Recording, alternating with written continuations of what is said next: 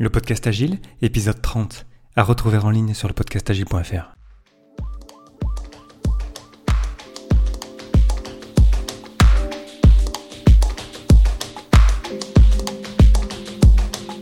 Bonjour, bonsoir et bienvenue, vous écoutez le podcast Agile, le podcast qui parle d'agilité en français. Merci d'être à l'écoute aujourd'hui, je suis Léo Daven et je réponds chaque semaine à une question à l'état d'esprit, aux valeurs, principes et pratiques agiles qui font évoluer le monde du travail au-delà. Retrouvez tous les épisodes sur le site web du podcast, lepodcastagile.fr. Aujourd'hui, quelles sont les trois qualités essentielles d'un excellent facilitateur?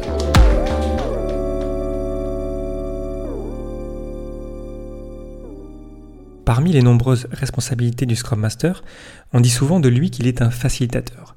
Mais qu'est-ce que la facilitation exactement? Et quelles sont les trois grandes qualités des excellents facilitateurs? Euh, Si on revient un petit peu au Guide Scrum, on y voit que faciliter les événements Scrum lorsque requis est demandé, ça c'est demandé au Scrum Master, et ensuite on retrouve un petit peu la même formulation avec faciliter les événements Scrum lorsque demandé ou requis. Donc c'est vraiment la même chose. Mais ce que ça veut dire vraiment faciliter, par contre, ça, il n'y a, y a, rien en fait dans le guide Scrum.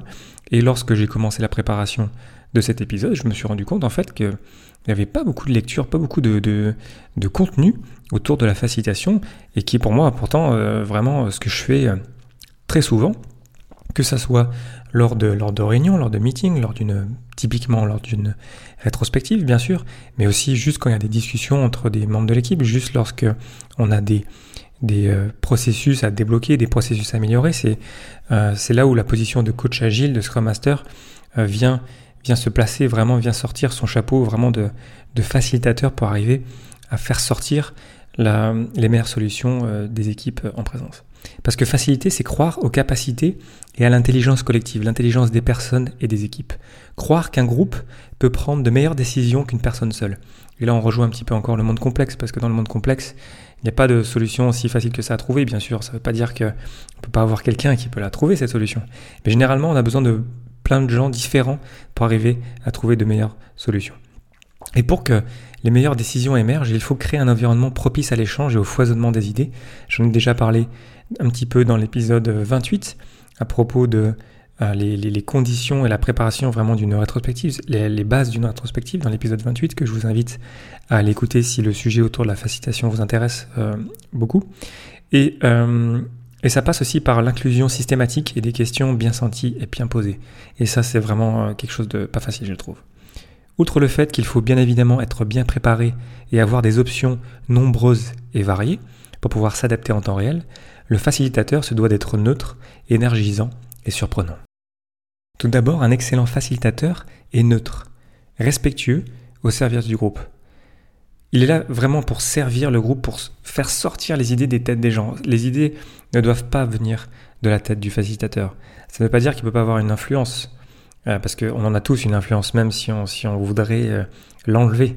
Mais il faut qu'on en soit conscient et qu'on arrive à, influencer dans l'intérêt de la facilitation et dans l'intérêt du groupe.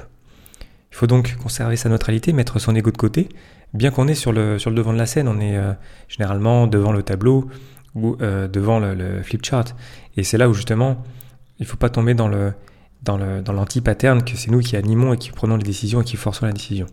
Après, dépendamment de la, maturité euh, des équipes, de, de leur connaissance, parfois on peut être amené à faire ça, mais il faut savoir vraiment doser pour sentir qu'est-ce qui est vraiment intéressant, qu'est-ce qui est compris, jusqu'où est-ce qu'on peut aller avec une équipe pour la faire progresser.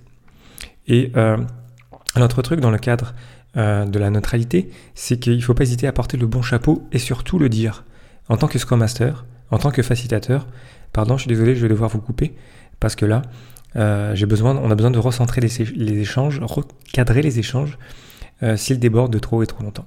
Pour autant, cela ne veut pas dire qu'il faut pousser à la communication, à la décision. Ça doit vraiment venir des participants.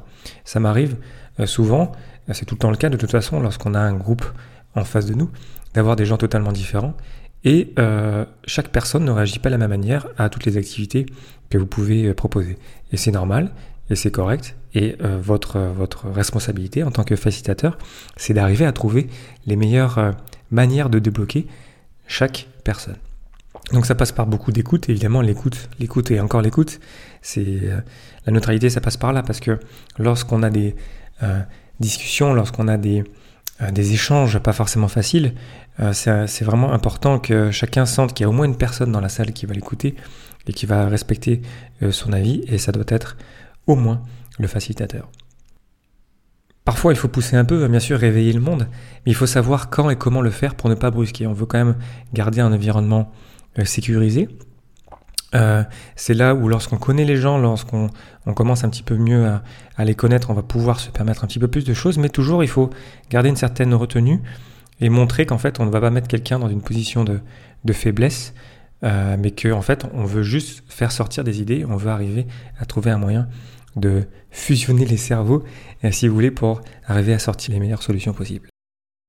La facilitation se base sur la posture de neutralité de l'animateur qui doit balancer les interactions pour les garder équilibrées et constructives, tout en alimentant l'auditoire en énergie. Car oui, il faut être animé, un animateur, aimer les gens, faire des blagues, être souriant. Quelque part, c'est un petit peu le, go de l'équipe, vous savez, le, go du club Med, tout en restant quand même dans un contexte un peu plus euh, sérieux. Euh, parce qu'on est quand même là pour, avant tout, prendre des décisions ensemble, faire avancer un sujet. Et puis animer, ça ne veut pas dire euh, s'agiter, bien évidemment, mais être énergisant, partager de l'énergie, c'est contagieux. Être positif, c'est contagieux, et ça peut être euh, juste avec un sourire. Un sourire peut très facilement désamorcer des, des, situations et des discussions difficiles retourner un froncement de sourcil avec un sourire, c'est vraiment désarmer l'autre et ça peut être vraiment quelque chose de... On n'utilise même pas de mots, c'est physique, c'est un sourire, et pourtant on peut vraiment euh, débloquer des choses euh, comme ça. Euh, le silence d'ailleurs aussi, c'est très très bien, c'est super intéressant, le silence, ça fait partie de l'animation, le silence. Il faut laisser des silences lorsque le facilitateur pose des questions parfois un petit peu difficiles, et que l'équipe déjà a besoin un petit peu de de quelques secondes pour comprendre, ah oui, non, vraiment, il nous a vraiment posé cette question. Euh, mais il faut laisser un silence, et puis c'est bien, et puis du coup, euh, les gens se rendent compte, ah oui, en fait, il nous l'a vraiment posé, puis en plus, il veut vraiment une réponse. Et euh, ça, ça arrive, ça m'arrive très régulièrement, et je suis sûr que ça vous arrive aussi. Et on a besoin de ces moments de, pause, quelque part, un petit peu de, vraiment de penser pour laisser les gens un petit peu réfléchir dans leur tête. Après, il faut arriver à relancer quelque part. Euh, mais c'est vraiment, vraiment très intéressant aussi les silences euh, dans l'animation. Donc neutre et animé, l'excellent facilitateur, c'est doser la surprise et l'inconfort. Il faut être surprenant aussi, donc ça fait, c'est comme une suite logique de la de l'animation. Mais quand je parle de surprise, euh, vraiment, je pense surtout lorsqu'on a une équipe sur plus de, qu'on a des, interventions vraiment récurrentes. C'est un, un, vrai défi de rester intéressant, de rester un, un bon facilitateur lorsqu'on l'est euh, longtemps dans une équipe. Et c'est pour ça qu'il faut rester surprenant et on revient encore une fois au, euh, au fait de challenger l'équipe, au fait de la, de la réveiller quelque part. Et la surprise, amener des activités surprenantes, euh, c'est vraiment, je pense, très important. Si on réagit avec surprise et moquerie à vos propositions, pour moi c'est plutôt un bon signe. Ça veut dire qu'on a un petit peu touché quelque chose, une corde un petit peu sensible qui va nous servir par la suite. C'est ce qu'on fait lorsqu'on fait un brainstorming. Dans un brainstorming, toutes les idées sont bonnes, on les met toutes sur le mur. Et, euh, et c'est plus elles sont folles en fait, mieux c'est. Et c'est là où la surprise, ça nous permet de, rendre l'équipe un petit peu plus inconfortable. Pas pour mettre quiconque en danger, attention bien sûr, juste pour se replacer un petit peu sur notre chaise, prendre un petit risque sans conséquence, oser quelque chose de nouveau. Et pourquoi pas Et euh, le fait de se mettre dans cet état d'esprit un petit peu fou, euh, ça, ça, vraiment, ça, ça permet de faire mieux foisonner les idées et on peut sortir des choses plus intéressantes à la fin.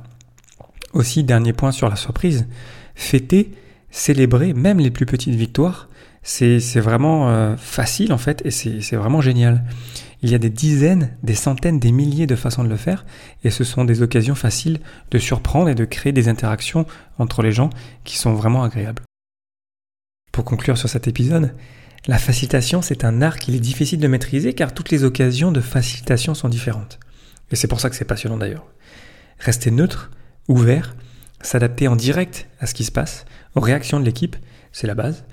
Ensuite, transmettre son énergie, aller en générer chez les autres, bouger, utiliser son corps, c'est important. Parfois, juste changer de place dans la pièce peut faire bouger les lignes. Enfin, intégrer un effet de surprise, de léger inconfort, c'est bon car ça garde le monde éveillé en alerte. J'utilise plein de techniques de facilitation plus folles les unes que les autres, Et par exemple, celle que j'utilise euh, quasi systématiquement, et je pense que je la fais, l'utilise sans même m'en rendre compte, c'est que je fais euh, des erreurs et que je reconnais que j'ai fait une erreur devant le groupe. Parce que des, erreurs, je parle pas quelque chose de vraiment très très grave, hein, mais j'ai vraiment le, fait, je sais pas, de mal écrire quelque chose, le fait de faire tomber quelque chose.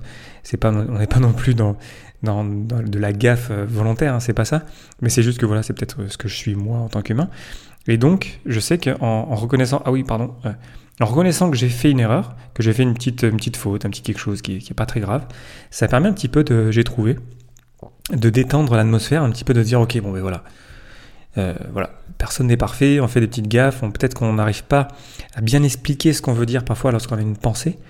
Euh, et donc, on sait que voilà, ben, on aura le temps, euh, on va nous donner le temps de mieux nous expliquer, de mieux échanger, de mieux, mieux se reprendre. Et comme ça, on va calmer le jeu, apaiser les tensions, on va pouvoir se relancer sur des échanges plus intéressants et constructifs. Le podcast Agile, épisode 30, c'est terminé pour aujourd'hui. Merci infiniment pour votre attention. N'hésitez pas à le partager autour de vous et pour ne pas rater le prochain, abonnez-vous sur le site web du podcast, lepodcastagile.fr. Profitez-en aussi pour partager votre feedback et poser vos questions auxquelles je répondrai lors d'un prochain numéro. Merci encore pour votre temps, j'espère que je vous aurai apporté quelque chose et je vous souhaite d'excellentes journées et soirées. Rendez-vous au prochain épisode